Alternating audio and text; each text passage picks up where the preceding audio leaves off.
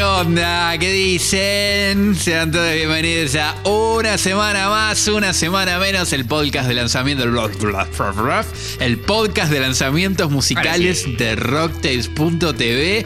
Eh, es el momento de la semana para agarrar y decir, bueno, voy a escuchar música nueva y voy a empezar por acá. Mi nombre es Manuel Maschi.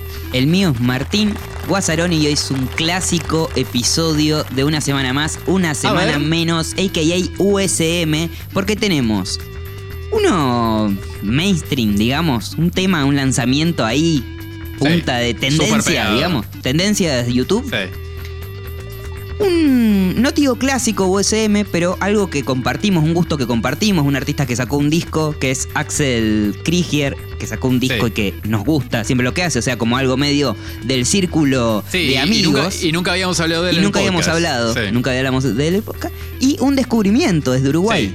Algo bien fresquito, bien nuevo, lo nuevo de Charlie, ya se lo vamos a presentar. Así que nada, re manija de, de arrancar a escuchar musiquita, auriculares bien ajustados y arrancamos.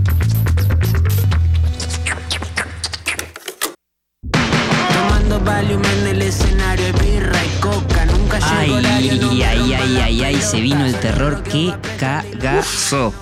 Qué cagazo. Qué cagazo. Esto es piso 13, el nuevo adelanto de Postmortem de Dillon, uno de nuestros artistas preferidos. Y ¿Te acordás, Manu? Que Opa sonaba medio mm, alegre, pero medio tétrico, pero que tenía esas, flautitas que hablamos con Fermín en su momento, en ese episodio de USM. Bueno, acá en piso 13 se pone todo mucho más turbio, más abominable. ¿Eh? sí, sí, sí, como que se pudrió, porque si, si en Opa estaba como más, era como un mal flash nomás, que bueno, que está todo bien, pero hay algo raro. Acá ya se pudrió la momia. Sí, sí, ya estamos en la oscuridad. Apagamos. Cuando en la peli se apaga la luz y vos dices, uy, la. Ay, ay, ay. estamos en esa parte. Sí, y tiene un sonido eh, cautivante, podría decir. Es como que te llama mucho la atención, no, no pasa desapercibido.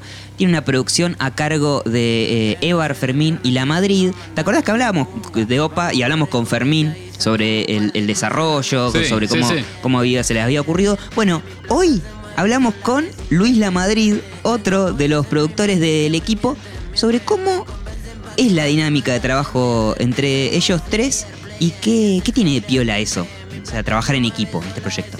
Es un poco la base de cómo construimos este disco.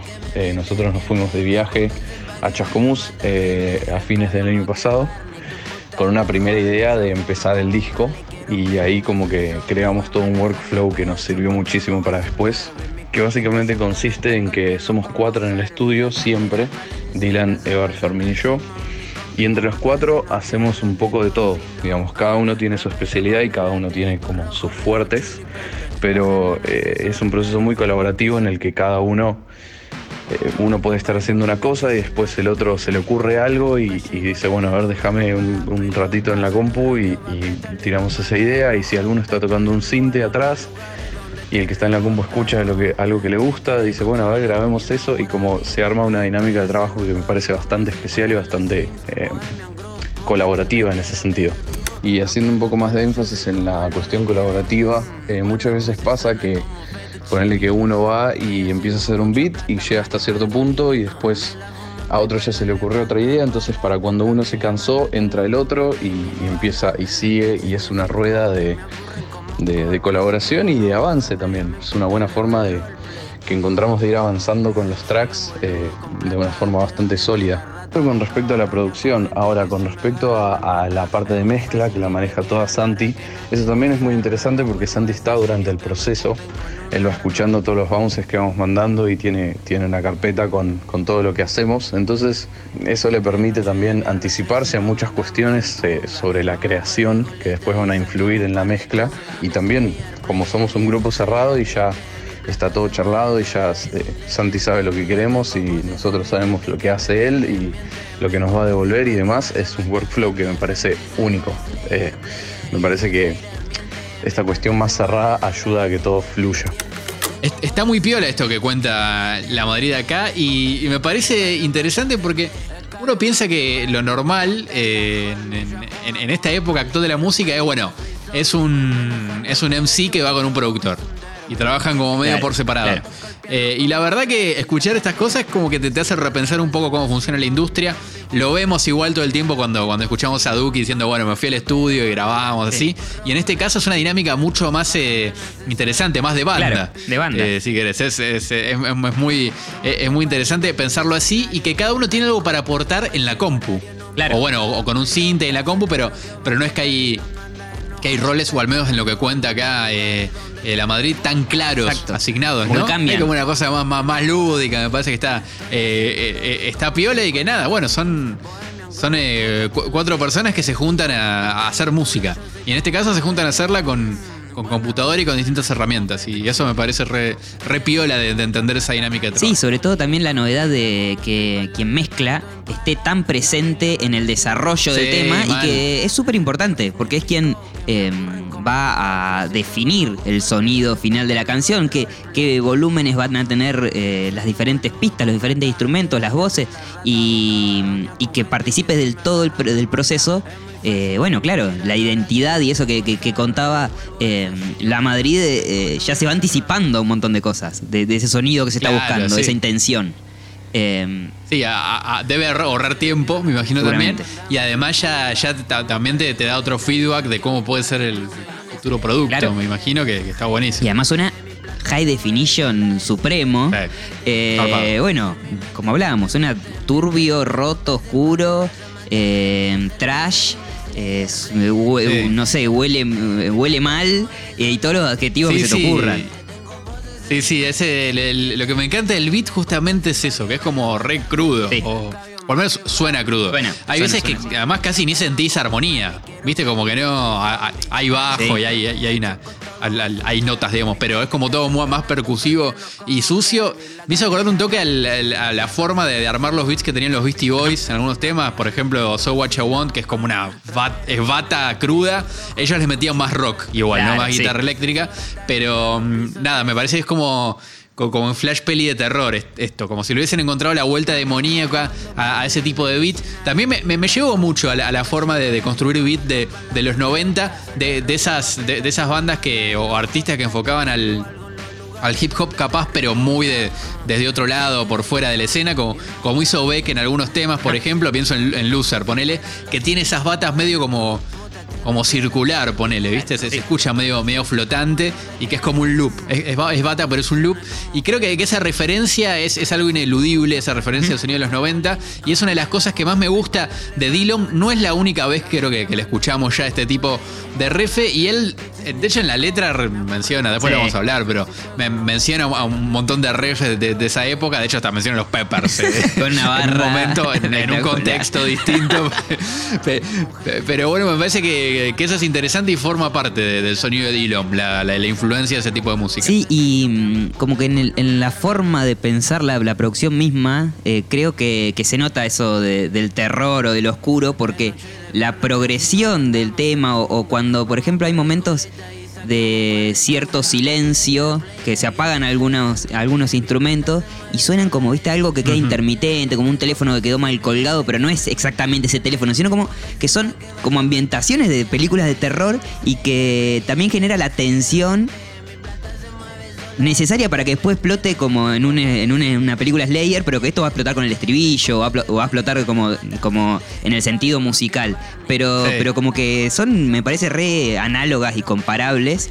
Eh, incluso, bueno, se escuchan unos soniditos muy agudos por momentos, unas melodías ahí muy aguditas que suenan como al filo de un cuchillo, a un vidrio roto, a un Claro, grito agudo. O sea, eh, y, y comparado con toda esa bata rota y los bajos que decía y qué sé yo, con- genera ahí como un, un- un registro tan amplio que, que estás metido en el medio, no sé, como es como eh, em, espectacular, me, me encantó, me encantó. Sí, y además, eh, bueno, es un tema que. No sé si tiene estribillo, te diría, y capaz eso, eh, o sí Lo tiene. tiene. no sé, después lo discutimos, pero eh, capaz este tipo de producción también ayuda a que el tema fluya de otra manera, ¿no? Porque es más como un flow largo, eh, más que un tema con, con parte A, B, C, digamos, en- en- al, al menos en, en- en la letra. Y sobre el final, siguiendo esta línea de, de los sonidos tétricos y, y cinematográficos, al menos en el, en el video no está esto, pero en, el, en el track de Spotify se escucha, justo cuando termina el tema, un ruido tremendo. Que no sé, es como un. como que golpean la puerta, pero golpean fuerte, ¿eh? Re fuerte. Yo de hecho recontra mal cuando le Tremendo. escuché. Estaba en casa con auriculares. Es tremendo. y- Te juro que fui a la puerta, boludo. No, no, es que La es un de la viaje. lora, ¿qué pa- el viaje. ¿Qué pasó ahora? que rompimos. Y, y nada, me, me- me- me encantó que un tema así de la nada me hiciera mal flashear. Y bueno, eh, hablamos con, con la Madrid espe- específicamente sobre esto, sobre cómo se desarrolló este sonido oscuro eh, y tétrico y por supuesto so- sobre esta idea de- del final del track que la verdad que la rompe. Este es un tema que eh, empezó a gestarse en, eh, en Tras la Sierra, en Sonorámica, cuando fuimos a Córdoba, a un estudio Sonorámica, estudio muy, muy lindo. Y allá nos llevamos un Microfreak, que es un sintetizador eh, digital, chiquitito, pero que hace sonidos medio raros y medio como que todos los, todos los presets y toda la, toda la idea del sinte es hacer sonidos raros. Y con ese cinte eh, salió Piso 13. Ese cinte fue una, gran base de inspiración. eh, y todos los sonidos que sacábamos eran como muy spooky, muy en la vibra de, del tema. Y esos son, digamos, la, instrumentación principal, excepto la batería, es, en resumen, ese cinte. Y con la bata de ese tema y, y todo ese sonido destruido que tiene, eh, lo que hicimos fue cuidar mucho la elección de samples. Eh, son samples bien rotos y bien como ya, ya de base rotos. Y creo que los rompimos un poco más y pusimos una bata eh, destruida como layer abajo de todo eso para darle un poco más de coherencia a todo lo que estaba pasando. El hi-hat que se escucha y todo ese, ese ruido extra eh, viene todo de, esa- de ese sample de bata. Lo que sí usamos es mucho Decapitator, que es un, un plugin famosísimo de Soundtoys que mm, en resumen destruye todo lo que toca. Bueno, llegando al cierre de producción de, Piso 13, estábamos viendo qué faltaba o qué sobraba en el tema y Dylan tuvo la idea de agregar un sonido en 8D de esa puerta, que 8D es como un truco del audio en el que todo tiene como más espacialidad. Si lo escuchas en auriculares, se, se siente realmente como un golpe de puerta y me parece que pega muy bien con la vibra del tema. Eh, en monitores de estudio se pierde un poco más, pero bueno, creo que cumple su, su función perfectamente. Bueno, mucha, mucha datita como para anotarse, fijarse. Eh, podemos dejar en link dateros eh, algún tutorial de esos que hay por YouTube, de ese micro freak. Porque es loco, ¿no? como que no tiene teclas. Bueno, lo hablábamos recién. Tiene como unos, unos sensores, unas, cosas raras, ¿no? Sí, sí, sí, sí, es como que no, o sea, se ve como un piano, ¿no? O se ve como las teclas de un piano, pero sí, es como que no, no funciona específicamente eh, de esa manera. Dejamos en link de Ateros un video, si, si quieren chusmear un microfreak, un video de, de cómo funciona, cómo suena y si quieren flashearlo con eso. Bueno, y quiero pasar a la letra. Decíamos que, bueno, la barra de los Red Hot Chili Pepper, que tampoco hace falta citarla, pero que, No. está, que está ahí y, y funciona muy bien. Eh, yo creo que acá se, se, se luce Dillon de una manera también espectacular. Así como estamos hablando también de, de la producción y, todo lo, toda esa parte sonora.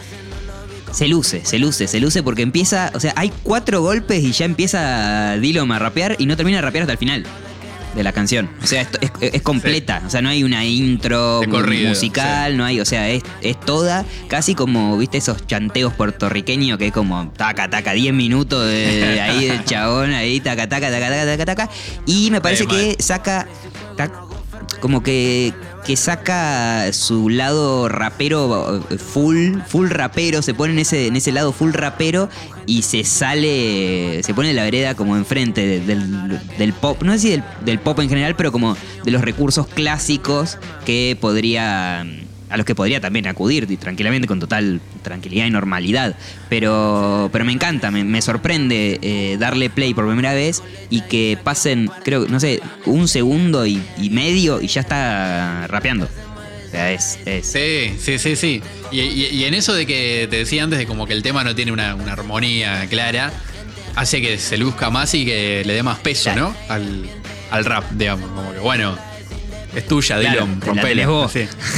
Sí, sí. Eh, y también hay algo que me, me hizo pensar, eh, escuchándolo y prestando atención a la pronunciación de las palabras y demás. Bueno, más allá de que siempre Dillon tiene ese estilo de, de- de meter muchas palabras en inglés o expresiones en inglés, cada vez menos, pero, pero lo sigue haciendo. Hay algo en la pronunciación de la letra G o de mm, cuando dice hater, que es algo medio eh, gutural, que es como G, es como la G. Decir la G. Ah, Ese como que la G- la G fuerte, ¿no? Ese hater, Sí. miente, viste, como así. Sí, que se le escucha la baba. Se escucha eso. el- el- el- como raspa el Y paladar. que estaba pensando que es, que, es, que es algo, una identidad bastante nuestra del hablar argentino.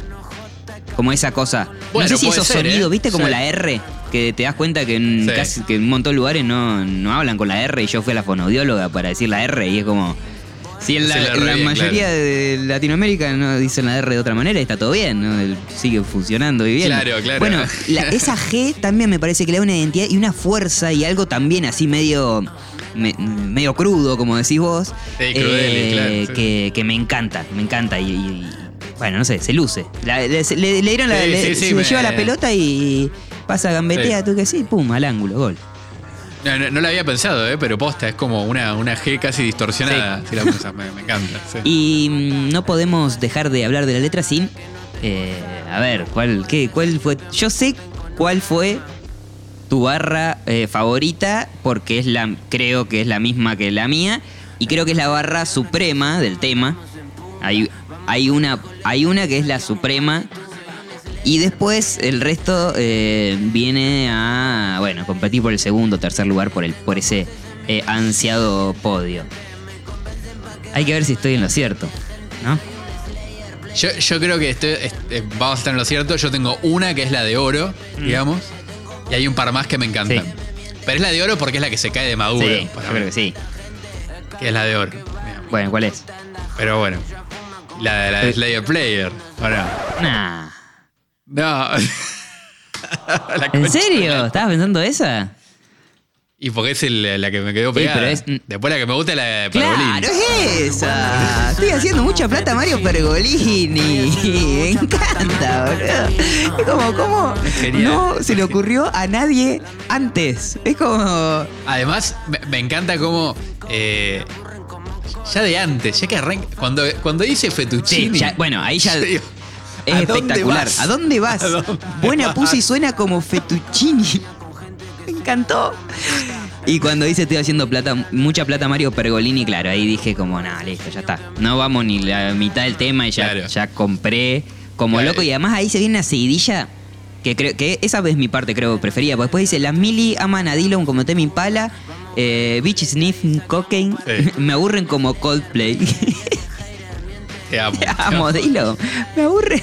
Me aburre como Coldplay. Y también tiene algo eh, que lo tiene Opa de esta cuestión de Dillon contar eh, como escenas o cosas de su, de su infancia o de su adolescencia que también ha contado en otras en entrevistas y qué sé yo y, hacer un poco alarde de eso de esa, de de esa vida o de esa, de esa forma eh, del vivir y, y lo, lo hace bien, lo hace de una manera con palabras crudas, o sea, decir que ahora, Sí, ahora me sí. quieren, ahora es fácil quererme que no tengo sarna, no sé, como que, viste, Eh, interpela, interpela con esas, con esas palabras. O- o- otra que me gustó mucho es cuando dice que me- mi compi cayó en cana, toca el piano como, Como Herbie. Herbie, eh, como espectacular. Herbie Hancock. Espectacular. Pero me encantó Esa esa, es que le- buenísima. hicieron el pianito zarpado. Sí. ¿no? Esa es espectacular. Ese es mortal. Bueno, también vino acompañada de un videoclip, alto video, como nos tiene acompañados Dillon, porque siempre también labura con No Duermo, que es como el cualquier audiovisual de Dillon, ¿viste? El, el jugador eh, del, del videoclip de este grupo. Eh, y bueno, como decíamos, que el tema es de terrorífico, es oscuro, qué sé yo. El video le hace justicia porque eh, utiliza una serie de, recursos del género terror y del terror clase B, los pone todos juntos y queda un video que a mí me encantó y que no solo le suma desde lo visual, sino que también, eh, volviendo al sonido, le suma desde la ambientación, o sea, eh, el- la intro Sí. que no tiene el tema, ¿no? Que no tiene la canción que decíamos que arranca Sí. el toque de rapear, la tiene el videoclip. Entonces complementa, eh, funciona espectacular. Lo, lo que decías vos, el sonido de la puerta, por ejemplo, en el videoclip no está. Pero sí está en el. Sí, pero le, le sumo otras cosas. le sumo otras claro. cosas. Capaz que no necesita ese sonido. Eh, Sí, de hecho, en, en lo visual, mismo en el. En estos recursos que decías vos, poner cuando él se levanta de la cama y hay como un bicho Sí, atrás de la puerta. los televisores, el- Ahí, a los televisores, ¿viste? Eh, y, y como que te da miedo. Es como Sí. cuando él se despierta con una mano que te quiere en la mano. sí, sí, sí, sí, Es como- sí, sí. Es como que eso, bueno, te, te- te- te genera ese, ese. ese sobresalto, capaz, no Claro. sé. Que, que me parece que tiene que generar eso. Y, y además toda esa intro que, que tiene como un tratamiento de sonido muy, muy interesante. Muy bueno, Porque muy no, solo está el foley de, los platitos y eso, sino como unos sonidos medio.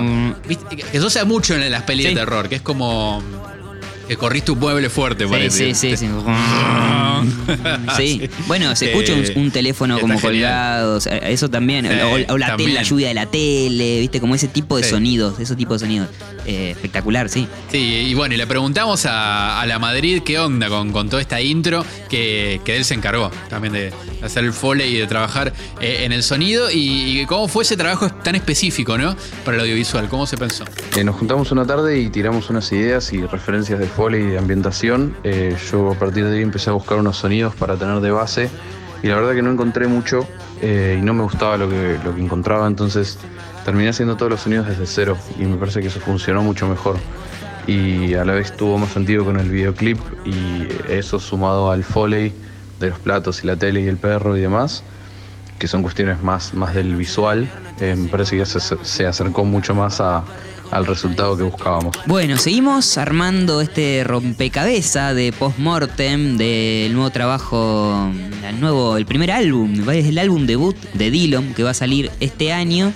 Eh, un disco muy esperado para nosotros. Ya escuchamos Opa, que nos encantó. Piso 13 nos encantó. Hablamos con Fermín, hablamos con eh, La Madrid. Y le, le pedimos eh, en esta ocasión a La Madrid que nos diga en tres palabras cómo podría eh, definir Postmortem.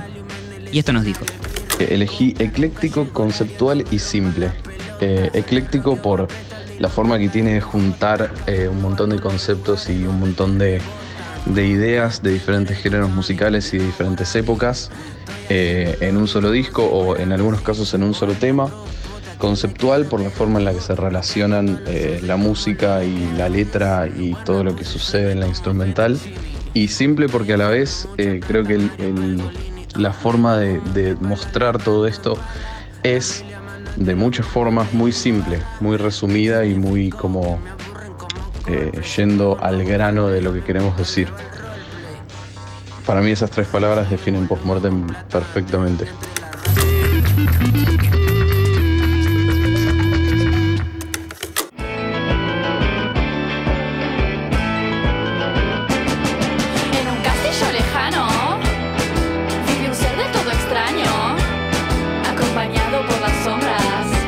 Tincho, nos vamos un toque a Uruguay. ¿eh? lindo, sí, por favor. Eh, decíamos que íbamos a, a descubrir eh, o, a, o a presentar artistas nuevos y jóvenes. Y en este caso, una artista súper joven. Tiene 18 años, eh, recién cumplidos. Se llama Charlie ella y sacó Cráneo, que es su trabajo debut. Y ahora vamos a escuchar porque es algo que no hay que Bueno, me cabe esto, eh, que, que empezamos a armar como una sub-20 de artistas eh, jóvenes y que hacen cosas genuinas, originales. Eso como que, que- creo que ese es nuestro criterio, ahora que lo pienso.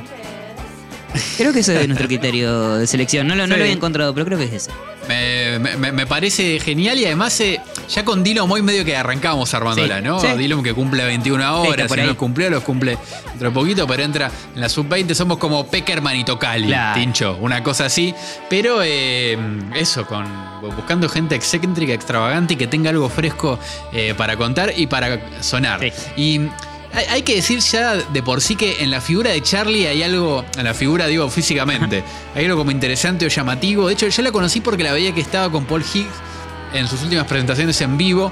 Y de hecho, ella forma parte del sello que está inaugurando Paul, Sí. que se llama Púrpura. Hermoso. Y, y, y que de alguna manera es como una suerte de debut de este, de este sello con, con este disco de ella. Y me gustó la descripción que plantearon para la prensa, muy en el estilo de Paul, no sé si lo habrá redactado él, pero me parece sentir algunos resabios de su pluma en, en cómo fue escrita y creo que un poco en el blanco, Eh, arranca así la, la gacetilla. Podría ser una vampira de 400 años, al igual que un personaje andrógino sacado de una película de Tim Burton, pero ninguna de esas es la respuesta a la pregunta del momento. Y vemos justamente una Charlie completamente vestida de negro, corte morticia, pelo negro, lacio, bastante largo y unas cejas muy expresivas, largas, expresivas, no sé. Ella tiene una figura muy, muy especial y me parece que está aprovechado en esto. Sí, además, ninguna de esas es la respuesta a la pregunta del momento. Es espectacular porque te genera una falsa respuesta o una o, o- o te sugiere algo, pero después te dice, no, bueno, pero no estamos hablando de esto. No. Eh, es, es- es genial, es genial. Y me encanta la idea de que Paul Higgs tenga un sello para eh, editar artistas jóvenes y demás porque eh, quiero escucharlos a todos. O sea, es como que ya. Sí. Voy a dejar en links dateros en rockdel.tv en el post de este episodio eh, el Instagram de Púrpura Discoteca, como se llama el sello, Sí. el flamante sello de Paul. Sí, de hecho, hasta hace como un programa de radio. Sí. Tienen como una radio y también, eh, veis, terminamos el, el chivo de Paul Higgs. Sacó ahora como una especie de, de emprendimiento que graba jingles. Hermoso, Nada, que le grabó jingles a Exiles. nada, espectacular. Cosa hermosa que, que no deberían perderse. Bueno, yendo, volviendo a Charlie y yendo a lo musical en específico de, de- de este disco debut de ella, Cráneo.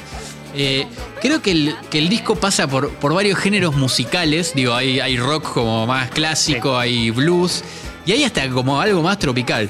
Si querés, y todo tamizado por, por algo muy claro que es canción como muy pura, casi, casi de maqueta, parece a veces, con guitarra eléctrica, viste, bien cruda, grabada de, de línea, ca- casi ni tocada a veces, batería electrónica eh, y una estética y sonido muy low- low-fi que me parece es como una característica muy, muy clara del, del sonido de Sí, bueno, Paul Hicks también lo tiene y, y- y utiliza mucho Sí. ese recurso eh, de, de- de poder hacer algo nuevo, algo súper fresco con recursos tradicionales, incluso eh, recursos anticuados, ¿no? Alguien podría decir. Sí. Eh, y, Sí, y bueno, es una, una búsqueda que en USM bancamos y nos ceba un montón. Y esa etiqueta que, que a ella misma, es más, ella misma se da me, me gusta porque es zombie punk.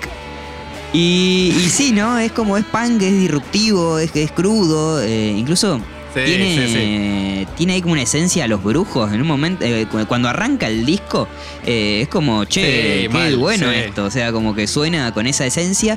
Y, y zombie, zombie por, por el refrito, por, por, por la mezcla de, no sé, como la. Bueno, tipo Frankenstein también podría ser, como esa. Claro, el, el- conjunto de las partes eh, viejas hacen algo nuevo y súper fresco y, y original y, y espectacular. Qué bueno encontrarse con un disco así. Sí, sí, porque es, es eso, son recursos que vos decís, bueno, ¿cómo hiciste para pegarlos? Sí, vos los pegó y claro. andan.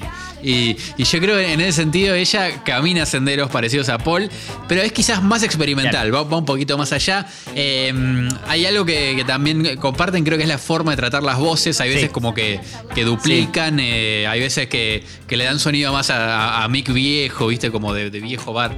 Y hasta a veces también distorsionan la voz. Me, me parece que está muy bueno el, el trabajo de voces en ese sentido y en eso capaz co- corre un, un, un camino parecido a Paul, pero siempre yendo como más, más, más al hueso y eso me gusta. Sí, además esa, esa forma de poder cantar y poder eh, por momentos eh, recitar casi que, que- que comentar la canción. Sí, Eh, claro. Y que, y que bueno, también eso como desestructura un poco lo que venías escuchando, lo Sí, hace, lo hace te, te cambia, la- te cambia el, el- como el, el ritmo, bueno, no sé.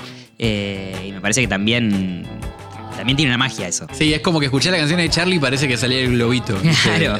Del pensamiento. Claro. O, o como una viñeta ahí que, que dice que, que dice otra cosa por encima de lo que está cantando que es, es hermoso. hermoso. De hecho, hay, hay algo que, que creo que es muy parte de su estilo que tiene mucho humor. Sí. Hay mucha ironía en, en sus canciones y hasta dramatiza situaciones. Y, y creo que eso le, le da un tono eh, simpático y, y muy particular eh, a todo lo que hace, más allá de tener un, un buen gusto para, para hacer las canciones en sí. Y nos vamos a ir con eso, Bueno. Tincho. Algo del track 2 de Cráneo que se llama Esclavos Modernos.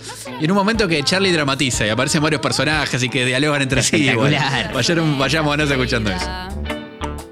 Lo importante acá es el dinero. Y si no lo tenés, pero qué fiesta te perdés.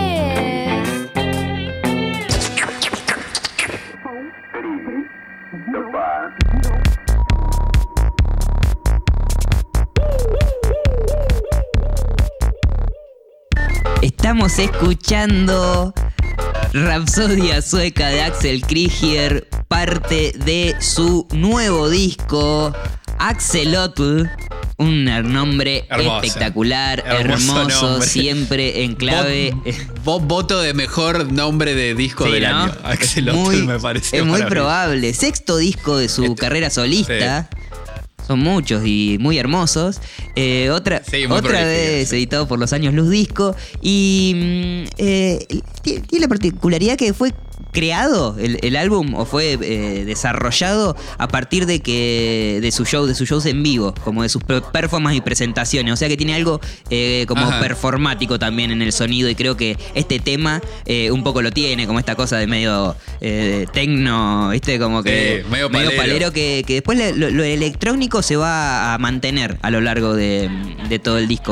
Sí,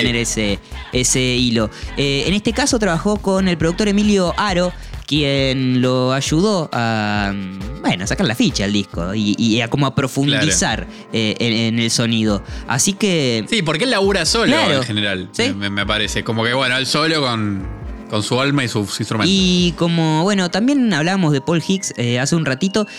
Siempre Axel propone como un universo muy propio, muy personal. Y, y es divertidísimo y a mí cautivante meterse en ese universo que, que generalmente no es solo sonoro, pero en este caso el escuchar el disco completo, eh, bueno, es, es es hermoso, tiene dos partes, como dos partes o dos momentos el disco, y como hizo Paul Hicks en su momento cuando presentó Astucia, eh, que hablamos acá en, en USM la primera temporada, eh, hace el Krieger también. Hace como unos comentarios o unas definiciones eh, sobre cada una de sus canciones, eh, como una especie de guía de escucha que me parece muy, muy Claro. divertida. Por ejemplo, de Rapsodia Sueca dice: Electro Sampladelia realizado a partir de archivos sonoros usados en radios de espionaje de ultramar durante la Guerra Fría. Hermoso. ya yendo- Bienvenido. Yendo de una, yendo de una. Bienvenido. Eh, o, por ejemplo, bueno, Bom Bam Bam dice: Suerte de dab electrónico donde un coro de alegres zombies anuncian la arenga de un líder revolucionario. Es espectacular. Eh, en que toque, dice: El viaje del indio peregrino llega a tierra firme y, bail- y baila un shuffle. Es, es, eh, es espectacular. Quédense con eso de el viaje del indio peregrino Sí. llega a tierra firme porque vamos a hablar en un ratito de eso también. Sí, sí, porque hay, hay mucho conceptual eh, en este disco. Eh, ya- ya que estamos, eh, si no. Le- eh, que vayan a ver el video de Rapsodia Sueca, que es una flashera hermosa también con archivo de, de imágenes de televisión soviética. Me parece que es gente bailando, haciendo cosas rarísimas. Es una cosa de locos. Y bueno, eh, en, es- en esta descripción que, fu- que- que fuiste nombrando, Tincho, ya hay una pista, ¿no? Porque para el que sea novato, digamos, en este mundo de, de Axel Krieger, eh, no hay precisamente géneros claros. No. O sea, no hay un único género, no hay una única forma de cantar No, o una forma de canción específica. Hay mucho de, de collage, Claro, si sí. quiere, de, de experimentación, de de una búsqueda de un resultado musical que, que siempre sea interesante y a la vez pegajoso. Sí, o sea, te- es- te, quedas escuchando y, y entras en, en el mundo que te propone y es algo experimental pero, pero llevadero. Sí, digamos, sí. No, no- no es que estás escuchando noise o, o algo así, es, es- es muy musical eh, todo lo que hace. De hecho, eh, hay mucho instrumental Sí. y eso es una de, de sus características también. Él hizo mucha música de pelis, de hecho, y para los que llegaron de paracaidistas hasta acá, él hizo el tema original de Ocupas, que es algo que, que sonó mucho, Claro. digamos, en el último tiempo con, el, con este re- reboom que hubo eh, de Ocupas. Y algo que, que- que tiene interesante, al menos estos dos temas que mencionabas al principio, Rapsodia Seco y Bom Bam Bam, Sí. por ejemplo, que si bien en- creo que en Bom Bom Bam Bam hay, hay letra, eh, hay mucho también de, de utilizar melodía con, con- con la Claro, voz, sí. digamos. Sí, sí, sin un álbum Eso es específico. Una rapsida sueca es.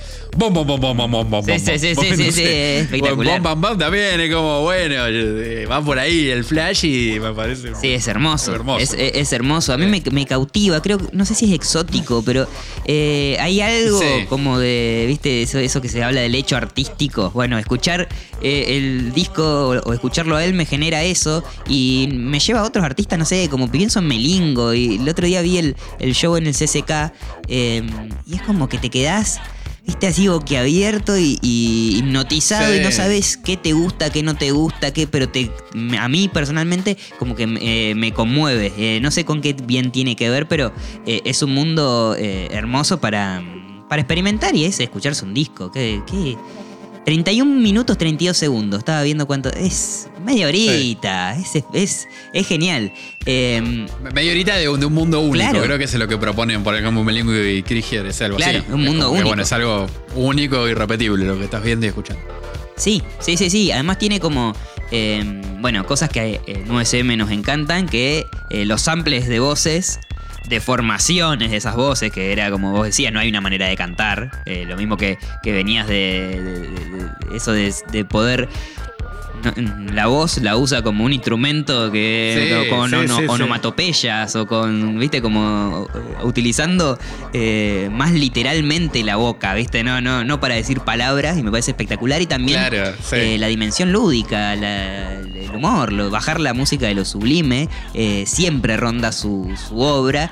Y mm, no sé, por ejemplo, en que toque, que dice que toque, el compadre que toque se escucha en un momento, Sí. en la canción Indio Peregrino, después va a ser el, el- el leitmotiv del siguiente tema, que es que toque, y creo yo, imagino, Claro. que tiene que ver con esa cosa, de- esa frase común que le dicen al músico cada vez que se está en alguna reunión social y aparece un instrumento, y como, bueno, que toque, que toque, que toque". como, ah, que toque, que toque. muchacha. Eh, y, y me parece espectacular que, que rescata esas cosas y las pone ahí. Sí, hay, hay algo, Tincho, de su música que para mí es como una droga, Sí. porque es que te da como experiencia sinestésica. Sí, sí, cuando, sí, sí, sí. cuando escuchás, porque eh, en los sonidos que utiliza, además de que es todo como una gran calidad sonora, digamos, suena todo muy bien, hay, eh, hay como mucha textura en, en todos los sonidos. De hecho, como que no duda en, en- en que una percusión suene con, con un determinado brillo en específico y te genere eh, algo en la oreja. Y también hay algo que, que no es nuevo,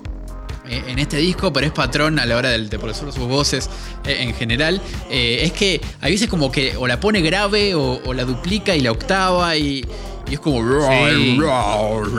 Y no sé, le da un efecto medio como que viaje de Sí. hongos. Ahí, va, va por ahí. Sí, sí, sí, sí, es un viaje. Y me encanta, eso es, su- es su marca, es su marca esa, me parece, y, y me parece genial. Ahora, que- que- ahora quiero agregar dos cosas. Una que me acordé que vi en. Instagram que eh, estuvo con Paco Amoroso. Yo no sé si grabando Baterías o qué para el disco de Paco o qué estuvieron Oh, haciendo esos dos, pero me, me encantó ese, esa, esa yunta. Y después que, volviendo al, al título del disco, eh, y bueno, esta conceptualidad también que, que siempre tiene la obra de, de Axel Krieger, no, no es como, bueno, es porque sí, tomar mi compilado de canciones, siempre hay un concepto como, eh, no sé, eh, unificador. Eh, dice, el Mal. título es una hibridación de mi nombre con el axolotl mexicano, al que conocí en mi adolescencia gracias al cuento de Julio Cortázar, que lleva el mismo título. Claro. Eh, es algo así Sí. como una metamorfosis anfibia de mí mismo, eh, de- dice, dice el artista, dice Axel. Y bueno, voy a dejar en, ya que estamos, el PDF del cuento de Cortázar, que está publicado en fin del juego. hermoso Eh, cuento. ese famoso sí. cuento en los link dateros. Y así que bueno. Nos Sí. escuchamos un discazo. Les invitamos a que lo escuchen y se sumerjan en este viaje del Axelotl. eh, de Axelotl Krieger.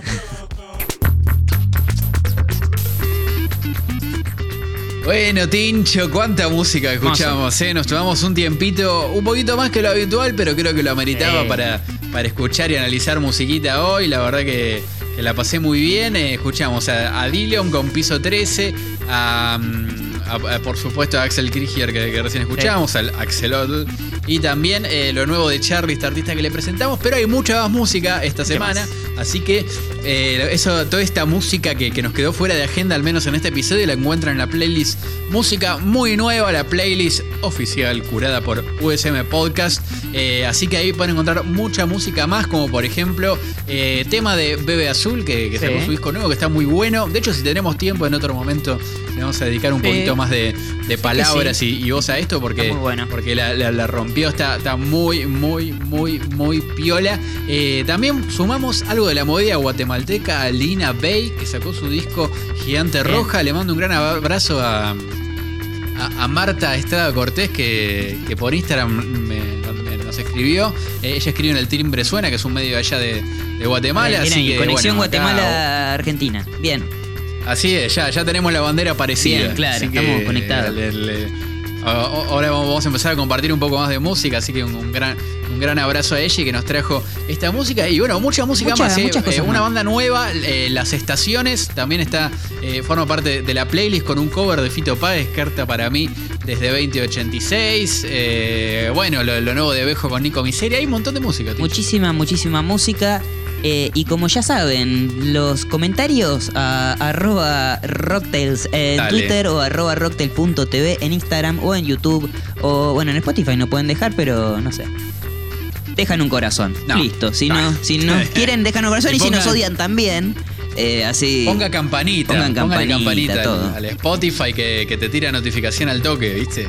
Ya sale Sí, el podcast bien, y ahí Eso está bueno. te llega un WhatsApp de, de tu chongue. Y abajo tenés después un USM. Salió. USM, escuchate un S.